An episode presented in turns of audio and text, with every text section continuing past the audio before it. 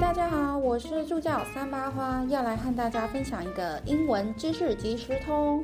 请问，三四十亿年前，地球和火星有液态的水吗？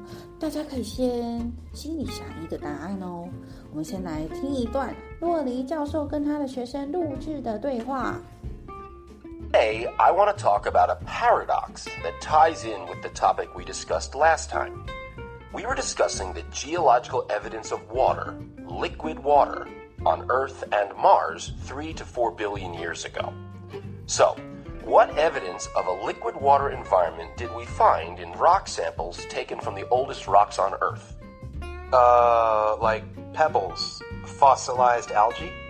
Right. And on Mars? Dry channels? Good.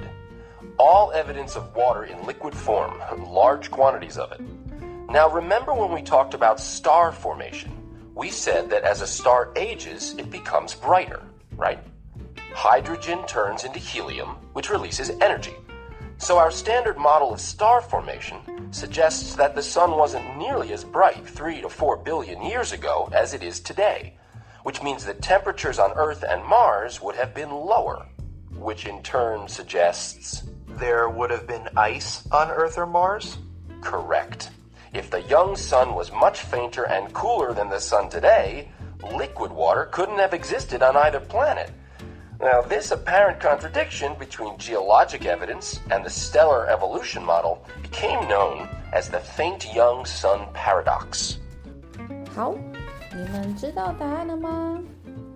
其实没有液态水哦，因为当时地球和火星的温度是很低的。为什么低呢？因为它们的热源 太阳温度低。当时候的太阳因为亮度和现在比起来是比较暗的。若以恒星亮度越亮表示越高温的理论来说的话，当时候的太阳和现在的太阳比起来是比较低温的，所以导致地球和火星得到的热源就少了许多，因此不太可能有液态的水存在哦，可能只有固态的水，也就是冰啦。好的，这是今天的英文知识即时通，大家下次见喽。